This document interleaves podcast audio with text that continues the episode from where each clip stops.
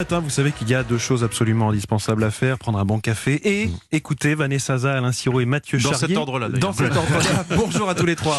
Bonjour. Le programme Une balade en Europe avec Vanessa Zaza, un petit tour sur la Lune avec Alain Sirou et des conseils BD de Mathieu Charrier. Vanessa Zaza, où allez-vous nous déposer aujourd'hui sur la planète Europe? Allez, direction l'Allemagne, dans une région qui n'est pas extrêmement connue et qui est pourtant très riche. Déjà parce que c'est le poumon vert du pays, que des artistes comme Gerd Schiller, Bach, Liszt ou encore Wagner ont contribué à la faire Pas vivre. mal. Mais surtout parce que c'est là qu'est né un mouvement artistique révolutionnaire. Il y a tout juste 100 ans. Mhm. François, est-ce que vous avez une idée? Au zéro idée. Zéro idée. Et ben Comme c'est là. Thuringe. Ah, C'est un des nouveaux lenders. Ça va vous parler. Oui. Weimar. D'accord, Ok, la ben, République de Weimar. Exactement. Et c'est dans la ville de Weimar qu'est né en 1919 le Bauhaus, euh, ce, ce style qui a pu voir justement le jour grâce à la République de Weimar, hein, puisqu'elle a insufflé un, un élan euh, intellectuel et créatif très important. Et c'est ce qui a poussé Henri van de Velde à créer ce courant et Walter Gropius à fonder l'université Bauhaus à Weimar. Et ce qu'il y a d'extraordinaire avec le Bauhaus, c'est que ça euh, touche aussi bien l'architecture, le design, les arts, et sans qu'on le sache, il est encore très présent dans notre quotidien D'accord. même dans nos coquetiers, par exemple. Ah oui. Donc, pour célébrer ces fameux objets, eh bien, un musée Bauhaus a été euh, ouvert, inauguré au printemps, et on y découvre plus de 1000 objets. Euh, et pour ceux qui sont fans, eh ben, ils y retrouveront la célèbre chaise de Marcel Breuer ou le berceau de Peter Keller. Et alors le reste de cette région, la Thuringe, ça vaut le détour. Oui, surtout en plein été. Euh, je vous le disais, c'est une région verte. Donc il y a évidemment des itinéraires que l'on peut emprunter pour certaines à vélo. Euh, le parc national d'Ainich, qui est classé au patrimoine mondial de l'UNESCO. Et puis l'Ega-Parc d'Erfurt. Alors qu'est-ce que c'est que ça Alors, bah ça, c'est une enclave de 36 hectares qui est complètement préservée. Et alors, c'est assez insolite puisqu'il y a 400 papillons tropicaux. Il y a un parterre de fleurs hallucinant, le plus grand d'Europe. Et il y a même un dattier vieux de 300 ans qui date, enfin, c'est un Oui, mauvais jeu de mots, hein, de, Fré- oui, bravo, de Frédéric le Grand. Euh, mais c'est aussi une aire de jeu rêvée pour les enfants pour l'été. Donc ça, c'est une bonne idée aussi à faire en famille. Et puis, une fois qu'on est à Erfurt, eh ben, on y reste si on est branché patrimoine. Il y a une vieille synagogue qui renferme un trésor de 30 kilos d'objets précieux, mais aussi des rouleaux de la Torah, d'anciennes Bibles, et toutes ces merveilles ont été cachées précipitamment pendant le pogrom de 1349. Donc c'est une très belle histoire. Mhm.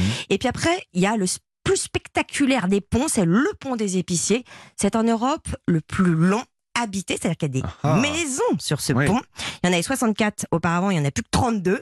Et c'est le pont, en fait, des artisans.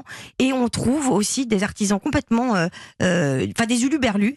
Euh, Il y en a qui font des instruments réservés uniquement aux gauchers. Ah. Vous êtes gaucher ou pas? Droitier. Bon, bah c'est raté. Bah, Il y a quand même Ouais. deux, trois gauchers qu'on aura peut-être besoin. Vous avez un hôtel à nous recommander? Oui, alors à mon avis, franchement, il faut se poser à Weimar pour rayonner. Et sur la place historique du marché, vous avez un, hôtel chic, urbain, qui s'appelle l'Hôtel Éléphant. Et le plus, c'est qu'il propose des packages trois jours, deux nuits, avec en plus une entrée au musée de Bauhaus. Et ça, ça vaut le coup. Merci beaucoup Vanessa. Alain Sirou, à qui appartient la Lune? Encore une question euh, un peu particulière que vous nous posez aujourd'hui. C'est vraiment les, les plus insolites. Peut-on, après y avoir planté son drapeau sur la Lune, revendiquer une propriété euh, à la surface du, du satellite naturel de la Terre et y exploiter des mines, euh, y installer des bases? Cette Mhm. question, en fait, elle est vraiment au cœur des expéditions à venir. Oui, elle semblait même réglée depuis des années, depuis qu'un un traité international établi euh, sous l'égide de l'ONU avait en 1967 stipulé dans son article 2 que, alors je le cite, l'espace extra-atmosphérique, y compris la Lune et les autres corps célestes, ne peut faire l'objet d'appropriation nationale par proclamation de souveraineté, ni par voie d'utilisation ou d'occupation, ni par aucun autre moyen. Donc. Conclusion, la Lune n'appartient à personne ou, ou à tout le monde. C'est comme Mm. vous voulez. hein. Pourtant, il y a de nombreuses personnes qui ont tenté de se l'approprier. Il y a un, un certain monsieur Denis Souper, par exemple, qui s'est déclaré président du gouvernement galactique euh, C'est pas avant de Wars, déposer Ah, en banque ça. des titres de propriété sur toutes les planètes du système solaire en 80. Euh, il a une société qui s'appelle Lunar Embassy qui propose même d'acheter des parcelles de 4000 mètres carrés pour une trentaine de dollars. Bon, Moi, J'en ai une. hein. Vous, pouvez, vous pouvez ainsi dire que vous. vous possédez un terrain euh, près de la mer de la Tranquillité. Vous avez aussi un concurrent, bien sûr, puisque c'est la Lunar Republic Society qui propose également euh, la même offre. Mm. Bon, il existe également des projets d'hôtels euh, sur la Lune ou en orbite. Alors, quel droit pourrait s'y appliquer? Bah, Pour l'instant, euh, il serait semblable en grande partie, je dirais, au droit maritime. Vous savez, les engins Mm. spatiaux... euh, Les eaux internationales, tout ça. Exactement, comme, comme des bateaux, des pavillons, etc. Donc c'est le droit du pays où est enregistré euh, l'engin qui s'applique à lui. Si vous avez une fusée russe qui est lancée depuis le territoire français, bah, la France et la Russie sont responsables d'elle pendant son trajet, Ouais. euh, à l'aller comme au retour. Mais si à l'intérieur de la fusée il y a un meurtre, eh ben c'est les euh, lois russes qui, qui s'appliquent. Bon, un autre traité prévu, hein, international, vous êtes fort, on hein, a tout sur- prévu. Un autre traité international en 79 concerne l'éventuelle exploitation de la Lune et des corps célestes. Bon, qui une exploitation autorisée mais encadrée, ça a été signé par quelques États, dont certains qui n'ont absolument pas de fusée et d'autres qui y vont euh, euh, et qui pourraient l'exploiter un jour. Bon, euh, en fait, on sait que que des projets sont dans les tiroirs de, de plusieurs agences spatiales concernant en particulier des exploitations minières, l'hélium 3 qui est un, un super carburant potentiellement utilisable, du magnésium, du cobalt, etc. Mais avec le tourisme et l'installation de bases sur la Lune, la situation légale va sans doute évoluer. À qui appartient la Lune? C'est une question qui restera posée. Question qui reste posée, question un peu absurde si je peux me permettre.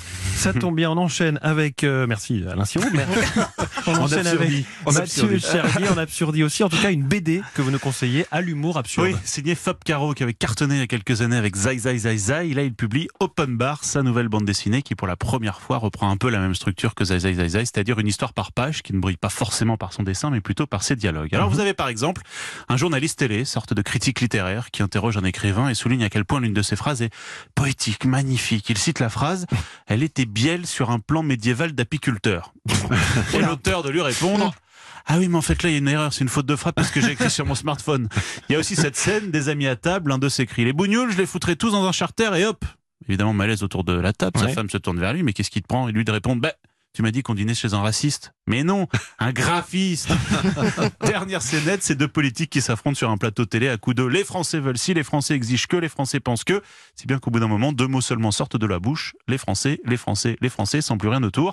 Voilà, c'est l'humour politique, hein, parfois de Fab Caro, Mm. que vous retrouvez donc dans Open Bar, publié chez Delcourt, collection Patakès, et c'est sous-titré Première tournée. On espère qu'il y en aura plein d'autres. Un autre conseil BD pour aujourd'hui Mathieu, ça s'appelle Bug tome 2 et c'est signé Enki Bilal. Oui, je vous résume très rapidement le tome 1. On est en 2041, la Terre est touchée par un bug géant, il n'y a plus d'Internet et il y a un homme qui détient en lui, figurez-vous, toutes les données du monde, toutes nos données. Donc c'est Cameron Hobb, astronaute qui par ailleurs a une grosse tache bleue sur le visage. Évidemment, toutes les mafias du monde veulent récupérer cet homme, si bien qu'elles ont kidnappé sa fille. Ça, c'est le début du tome 2.